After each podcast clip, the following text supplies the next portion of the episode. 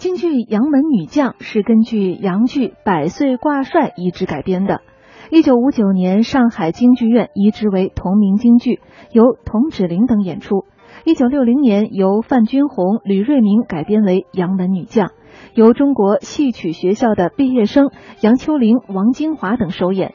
同年被北京电影制片厂设置为彩色戏曲电影，导演崔维、陈怀癌。